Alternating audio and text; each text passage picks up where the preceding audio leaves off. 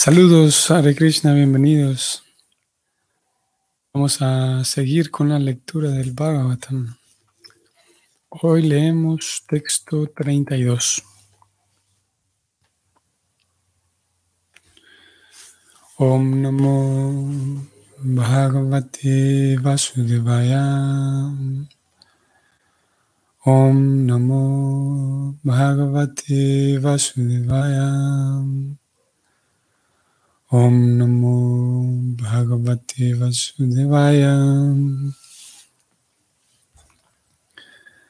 Tasya putro tite yasvim viharam balakor vikai rajñagam prapitam tatam srutva tatredam abravit. La traducción es la siguiente. El sabio tenía un hijo que era muy poderoso, ya que éste era el hijo de un brahmana. Mientras el niño jugaba con niños inexpertos, se enteró de la aflicción de su padre, que había sido causada por el rey. En ese preciso lugar y momento, el niño habló de la siguiente manera. Recordemos entonces que Parixit llega a la, cueva del rey, a la residencia del rey, perdón, Parixit llega a la residencia del sabio, eh, no es bien recibido como era la costumbre, entonces Parixit, como Prabhupada lo, lo aclaró tantas veces, movido por, inspirado por Krishna, inspirado internamente, decide entonces irse del lugar y antes de irse le, le coloca esta serpiente muerta que estaba por allí, se la coloca en el cuello y se va. No muy contento, para nada contento. Sintiendo, ustedes recuerdan que leímos ira y envidia, se va del lugar. Entonces el verso de hoy dice que el niño, resulta entonces que el sabio tenía uno, un hijo, no sé si, si tenía más, pero al menos tenía este hijo, este niño, que aparte de que era un niño, el verso dice que era un niño que era muy poderoso. El sabio tenía un hijo que era muy poderoso. Y al darse cuenta de lo que había ocurrido con su papá, entonces eh, dijo lo siguiente, que también vamos a leer el siguiente verso para enterarnos qué fue lo que dijo el niño al enterarse de lo que sucedió con su papá. Primero vamos a leer este significado.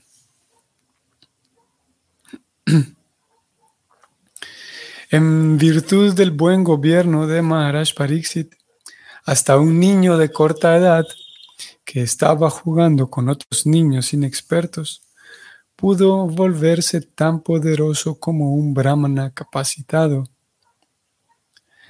Este niño era conocido como Sringi y había sido bien formado por su padre en el sistema de brahmacharya, de modo que pudiera ser tan poderoso como un brahmana, incluso a esa edad. Pero como la era de Kali estaba buscando la oportunidad de arruinar el patrimonio cultural de las cuatro órdenes de vida, el inexperto niño le dio la oportunidad a la era de Kali de entrar en el campo de la cultura védica. El odio a las órdenes bajas de la vida comenzó con este niño brahmana bajo la influencia de Kali y de esa manera la vida cultural comenzó a decaer día a día. La primera víctima de la injusticia brahmínica fue Maharaj Pariksit y debido a ello se redujo la protección que el rey había dado contra la embestida de Kali. Aquí termina este significado. Bien, entonces vean qué interesante, veamos qué interesante como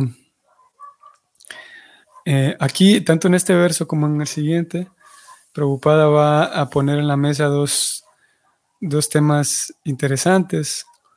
Bueno, tres en realidad. Uno es el, como aquí hacia el final, Prabhupada lo habló. Uno es el, el odio, aquí lo, escribe él, el odio hacia las órdenes bajas de la vida. De acuerdo con Prabhupada, aquí eh, a partir de este incidente inicia el, desprecio que, hoy por hoy todavía se ve en aquel sistema de castas que se ve en la India. El sistema de castas que terminó siendo, mm, ¿cómo podemos decir? Como corrupto, en el sentido de que se, se divide a la sociedad no necesariamente para el buen orden social, sino más bien se la divide por simplemente envidia, porque unos sienten o perciben que otros son dignos de desprecio, entonces se divide a la sociedad así. Y se, se divide no por, por una cuestión práctica o por una cuestión de buen orden social, sino más bien por asunto de envidia, básicamente. Ese es el primer tema. El segundo tema del que Preocupada habla es, si ustedes lo notaron aquí, él viene hablando de la, de la cultura. Habló de cómo Cali estaba buscando de eh, arruinar el patrimonio cultural. Esto es interesante. Y con, con, el, con la entrada de Cali, entonces, dice Preocupada, el niño le dio la oportunidad a Cali de entrar en el campo de la cultura védica Nuevamente habla de la cultura védica. Y finalmente, en este mismo parágrafo, describe cómo la vida cultural comenzó a decaer. Tal vez ustedes recuerden que hace algunos años, hace algunos días, hablamos acerca de la cultura. Se recuerdan que varios días estuvimos hablando de ello, un par de días, de cómo em, como ese concepto de la cultura, Prabhupada lo iba, lo, iba presentando, que hace referencia al cultivo de la propia persona, específicamente en cuanto a la autorrealización, en cuanto a, la limpieza de su propia persona, que esa limpieza implica también la madurez, como una, la, vida cultural, una vida o una persona culta, en un sentido es sinónimo de una persona madura, una y una persona madura se implica, eh, eh, se comprende que ha limpiado o está haciendo el trabajo de limpiar aquellas cosas de su persona que esencialmente impiden el progreso espiritual. Por lo tanto, vida cultural es sinónimo de vida espiritual. Una persona culta es una persona que se limpia, que se, que, se preocupa por cuidarse a sí misma, por limpiarse a sí misma, por ser útil a la sociedad, todo en sentido espiritual. Eh, y entonces Prabhupada aquí describe que con la entrada de Kali lo que comenzó a decaer es la vida cultural, o sea, ese deseo en las personas y por lo tanto ese, esa acción de cultivarse a sí mismos, en, como dijimos, en, un, en una dirección espiritual. También es aquí interesante e importante, antes de que veamos el, estos son los dos, temas que Prabhupada entonces planteó aquí. La, el sistema de castas corrupto que aparentemente aquí inició, de acuerdo con Prabhupada. Luego la cultura. Ahora vamos a hablar del tercer tema, pero para detenernos aquí un momento es que el, cuando hablamos de cultivarse a sí mismo, es diferente, es diferente la cultura espiritual, el cultivo, la limpieza de mi propia persona que, propicie un avance y una madurez espiritual, eso es diferente a cultivarme a mí mismo aprendiendo habilidades, que ese es el tercer tema del cual a hablar en el siguiente significado. Es diferente recibir formación que tener cultura, que cultivarse. Y aquí va a ser interesante como Prabhupada lo va a señalar en el siguiente verso, que uno puede estar formado y no necesariamente eso es igual que estar, eh, que cultivarse a sí mismo, que en un sentido, en general podemos decir que puede dar la impresión de que es lo mismo. Si alguien dice que trabaja en sí mismo, que trabaja en, su propio cultivo personal, podría dar la impresión de que eso es similar a, a formarse. Y hay una, podemos decir que eh, hay una, una atracción en general en ciertas personas a, formarse a sí mismos, a procurar formarse a sí mismos como personas. Y si bien es verdad, es un aspecto, podríamos decir, de, del cuidado propio, el formarme, el educarme. La vida espiritual va un poco más allá, la vida espiritual va eh, buscando que la persona se cultive a sí mismo en el sentido de, eh, limpiar, por un lado, limpiar la casa interna, limpiar el templo interno, que es la persona, la personalidad, para entonces con esa casa limpia poder cultivar entonces mm, cualidades, podemos decir, y cultivar em, a través de un sistema. Hay un método para hacer ese cultivo de acuerdo con el bhakti. O mejor dicho, el bhakti en sí es el método, toda la cosmovisión del movimiento Hare Krishna eh, proporciona ese método que es el bhakti para que entonces se cultive la vida espiritual y el alma entonces pueda tener un vínculo y una comunión con Dios y eventualmente un regreso con Dios, un regreso a casa. Así que la vida cultural fue la que comenzó a decaer. Vamos al siguiente verso. Y aquí entonces Prabhupada hablará. Vamos a ver muy interesante aquí cómo el niño estaba formado por su papá. Prabhupada hace la distinción aquí, que él estaba formado, el niño, pero no había sido cultivado, todavía no tenía esa madurez, que como digo son, y como vamos a ver aquí, son dos cosas distintas. La traducción del verso es la siguiente. Bueno, leamos el sánscrito, el verso 33. Y el verso dice así. Aho adharmam palanam pibnam Vali Buyan Iva. Swaminiagam Dasanam Dwarapanam Sunam Iva. La traducción es la siguiente. Siringi, el hijo del Brahmana, el hijo del sabio a quien Pariksit ofendió, el niño dijo, Oh, tan solo miren los pecados de los gobernantes, que como cuervos y perros guardianes de la puerta, perpetran actos, perpetran pecados en contra de sus amos, a despecho de los principios que rigen a los sirvientes. Dicho de otra manera, el niño aquí está diciendo, los, los, los reyes simplemente son, son guardianes de la sociedad.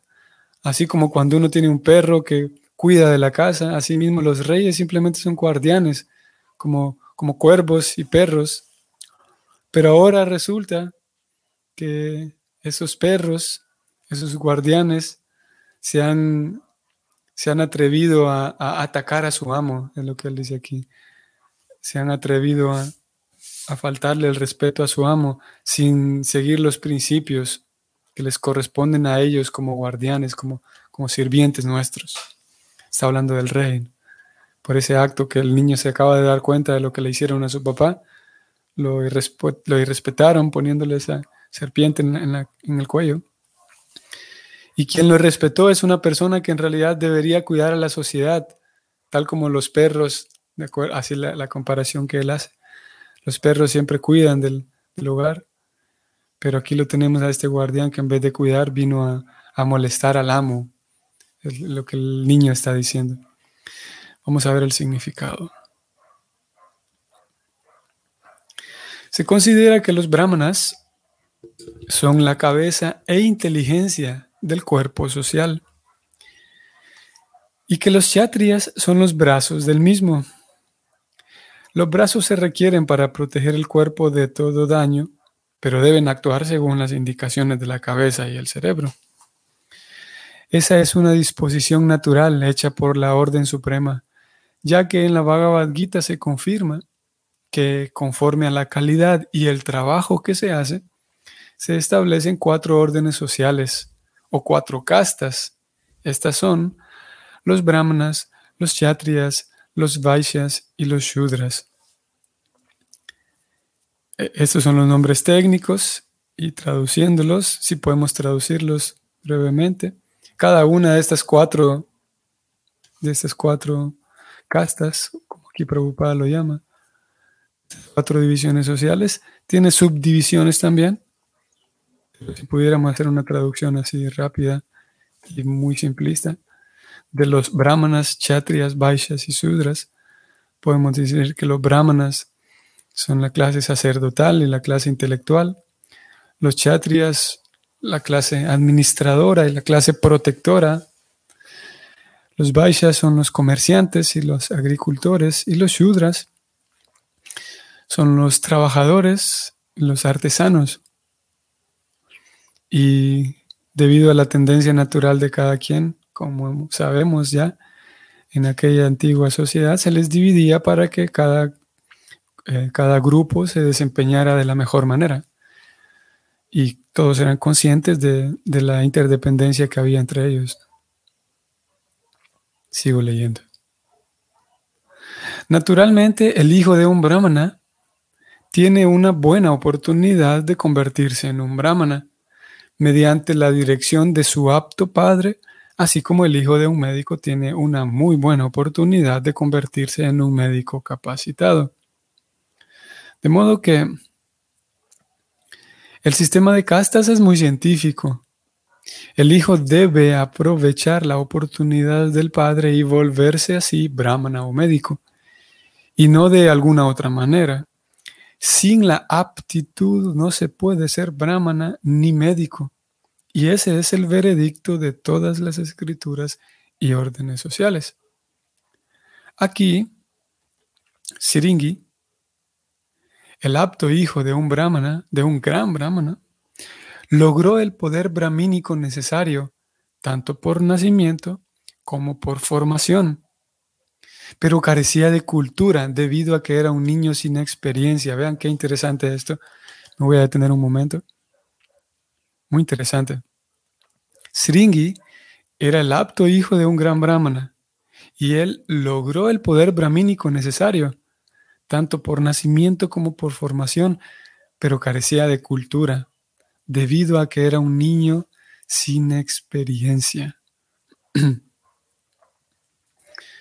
creo que vale la pena mencionarlo, porque mm, quienes de ustedes, quienes eh, participen más activamente y, sepan cómo funciona la dinámica de, las comunidades Vaishnavas, eh, lo, menciono porque sé que algunos, algunos de la audiencia, algunos de ustedes están un poco más, em, menos involucrados con las comunidades Vaishnavas sé que eso ocurre. Sin embargo, la mayoría, hasta donde sé, eh, sí conocemos cómo funciona esa dinámica de las comunidades Vaishnavas, ya sea en un templo o en un lugar donde hay eh, compañía de varios devotos y tal. Y si es el caso, entonces eh, ustedes sabrán ¿no? que hay diferentes servicios diferentes, y para diferentes servicios, por lo tanto, diferentes habilidades requeridas y diferentes habilidades para diferentes necesidades. Entonces aquí veamos que hay esa diferencia entre, yo podría entonces eh, em, em, centrar mi atención en tener una buena formación, una buena formación brahmínica que tenga que ver con las escrituras, con el estudio de las escrituras, con el conocer, el, desarrollar habilidades. Ustedes saben que se requieren eh, habilidades dentro de la comunidad Vaishnava, musicales, por ejemplo. Hay diferentes servicios para diferentes festivales, por ejemplo, para la decoración, para la cocina, para la organización, en fin, para diferentes eh, actividades, para la, liturgia como tal, las ceremonias que se realizan, para el poder hablar, para presentar la conciencia de Krishna y podemos tener esa formación, incluso podríamos, como, tal como este niño Siringi, preocupada dice aquí, lo, subrayo y lo leo, dice preocupada que este niño había logrado adquirir el poder brahmínico necesario. O sea que no solamente tenía la teoría, no solamente, eh, no solamente, sí, había adquirido la teoría, sino que realmente tenía capacidad brahmínica, tenía el poder brahmínico necesario dice preocupada. Y aún así, aparte, a pesar de, adquirir ese poder brahmínico necesario, carecía de algo y carecía de experiencia, porque era simplemente un niño. Y curiosamente, en, esta línea y en este hilo, Prabhupada equipara el hecho de carecer de experiencia con carecer de cultura. Como les repito, para mí esto me parece muy interesante y muy revelador. Y, podemos aterrizarlo más a la parte práctica. De que, a ver, em, en fin de cuentas, y, siguiendo la tesitura que Prabhupada lleva aquí, en fin de cuentas, lo que necesitamos es ser personas cultas. Yo podría entonces centrarme en ser una persona culta y como cosa secundaria, ser un buen brahmana, como dos cosas separadas. O, sí, que también es un tema que, que creo que hasta el día de hoy no, no lo hemos hablado así detenidamente, el asunto del, de, las eh, cualidades personales y que todos tenemos cualidades personales y habilidades y tendencias. Por lo tanto, naturalmente todos cabemos en una de estas cuatro definiciones, Brahmana, Vaishya, Kshatriya y Shudra. Sin embargo, al mismo tiempo hay ciertas cualidades brahmínicas que se pueden desarrollar, como la, la, paciencia, la, fe, etc. Sin embargo, en, general, como digo, ese tema no lo hemos hablado, yo que yo recuerde no lo hemos hablado así detenidamente, que en algún momento lo haremos. Pero lo que trato de decir es que e, e, en ocasiones eh, ahí podemos encontrarnos a nosotros mismos esforzándonos por ser un, buen miembro, podemos decir, un, miembro útil para una sociedad, ya sea una sociedad Vaishnava, en la comunidad Vaishnava. Y puedo entonces yo intentar ser un, buen cocinero, como dijimos, o un buen, como digo, si participo, si, si, yo soy de aquellas personas que participo de las, de, las actividades de las comunidades Vaishnavas, un buen cocinero o una persona, facilidad de palabra para poder presentar la conciencia de Krishna, para poder, sí, hablar una clase o habilidades musicales, en fin. Pero eh, a pesar de que eso puede ser útil para, la, para el, mecanismo, digamos, de las actividades devocionales, al mismo tiempo puedo yo estar siendo muy, eh, muy experto en esa formación, pero no, eso no es, no es eh, igual a que esté cultivándome como, como, como un Vaishnava. Porque en fin de cuentas esas habilidades son externas, en fin de cuentas. Y ustedes sabrán, que en las escrituras, eh, sí, en las escrituras se, habla de cómo hay muchos brahmanas que no, necesariamente son devotos de Krishna. Eso es como, eh, como decir, por ejemplo, eh, hoy por hoy en la sociedad hay muchos profesores y muchos profesores de todo tipo y en todos los rubros y en todos los campos a todos los niveles, profesor de, a nivel primar, de primaria, secundaria, a nivel superior. Y también dentro del círculo Vaishnava hay profesores.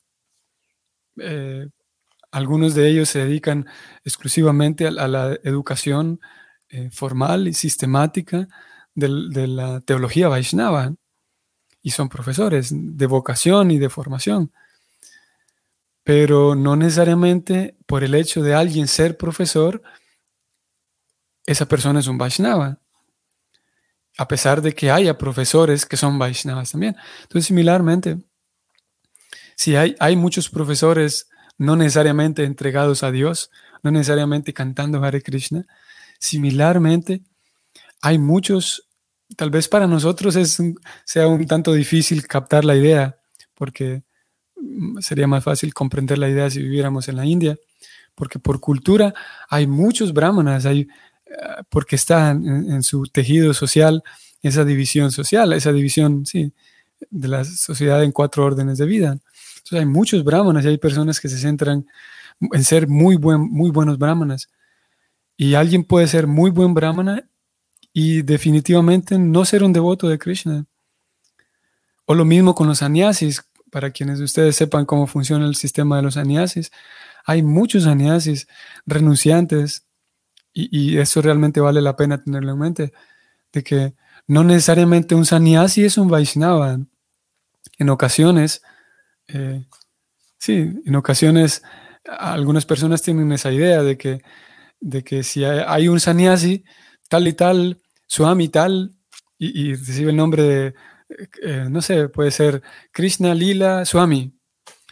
Entonces, como es un nombre que suena muy similar a todos los nombres que nosotros escuchamos en, en el círculo Vaishnava, ah, concluimos que él seguramente es un Vaishnava, aparte es un Swami, pero no necesariamente.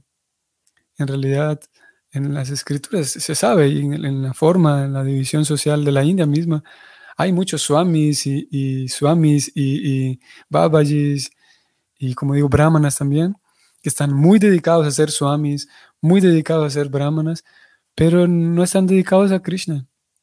Están dedicados al señor Shiva, puede ser, o están en otras cosas, su devoción, o tal vez ni siquiera están en un sendero que implica devoción, solamente renuncia, por ejemplo. Eh, y, su vida no está dedicada a Dios. Entonces, volviendo, si, es verdad que eso existe, mismo dentro de la comunidad Vaishnava, nosotros podemos tener en mente eso.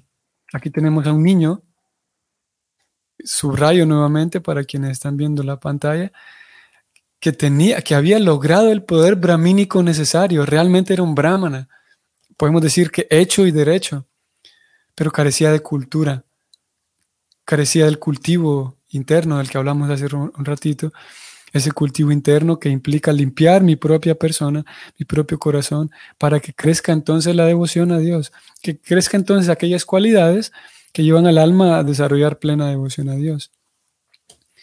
Y carecía de cultura porque carecía de experiencia. Así que en nuestra eh, vida devocional podemos, a medida que ganamos experiencia como persona, eh, ah, casi lógico, pero sabemos que una persona vieja no necesariamente es una persona experimentada. No, no es que la experiencia naturalmente viene con la edad. En algunos casos sí, pero a veces, como, y más actualmente, como estamos acostumbrados a vivir en automático, uno sabe que, bueno, si hay invierno solamente hay que esperar y al siguiente, después de unos meses, viene el verano. Y lo mismo si anhelamos el invierno, solo hay que esperar. Y podría dar la impresión de que, bueno, ya cuando uno se pone viejo, se pone más experimentado, más sabio. Pero lo cierto es que no es así. Para que uno tenga experiencia, tiene que tener cultura. Uno tiene que cultivarse a sí mismo para ganar experiencia con la vejez con la mayoría de edad. Si no, simplemente vamos a ser un viejo sin experiencia, una vieja sin experiencia. bueno, voy a terminar de leer el significado. Eh, sí, para que completemos la sesión y ya no voy a detenerme más. Ustedes pueden prestar atención y notar cómo preocupada vuelve a incluir aquí un poco el asunto, un par de veces el asunto de la cultura de este niño que era un buen brahmana, pero no tenía cultura. Sigo leyendo. Por la influencia de Kali, el hijo de un brahmana se envaneció con el poder brahmínico y por eso cometió el error de decir que Maharaj Pariksit era como los cuervos y los perros guardianes. El rey ciertamente que es el perro guardián del Estado en el sentido de que mantiene vigilada la frontera del Estado para protección y defensa del mismo. Pero referirse a él como si fuera un perro guardián es un signo de un niño poco culto. Así pues, la caída de los poderes brahmínicos comenzó a medida que ellos le dieron importancia al derecho de nacimiento sin cultura. La caída de la casta brahmana comenzó en la era de Kali, y como los brahmanas son la cabeza de la orden social, todos los demás órdenes de la sociedad también se comenzaron a deteriorar. Este comienzo del deterioro brahmínico fue sumamente deplorado por el padre de Sringi, como lo veremos. Fin del significado. Bueno, vamos a ver en los siguientes versos cómo el papá y, bueno, vamos a ver cómo, actúa el niño. Aquí solamente el niño está hablando, al final el niño maldice, adelantándome un poco a lo que viene. Les cuento que el niño entonces maldice a Parixit y su papá se enoja con su hijo. Su papá no lo aprueba para nada. Eh, vamos a ver también eh, con la reacción del niño, ya la estamos viendo. Vamos a ver la reacción del papá. Y bueno, en fin, entonces hemos visto cómo el estar bien capacitado, el ser, eh, estar bien formado no es sinónimo de ser una persona culta. Y ser una persona culta es más importante que estar bien formado. En fin de cuentas, la, cultura, el cultivo de conciencia de Krishna, Prabhupada habla tanto del cultivo de conciencia de Krishna. El cultivo de conciencia de Krishna es la que, lo que nos lleva a una comunión firme, fuerte, saludable con Krishna y por lo tanto más satisfactoria. Muy bien, así que nos detenemos aquí y espero que sea una bonita semana, un bonito día también para ustedes. Y Hare Krishna, hasta mañana.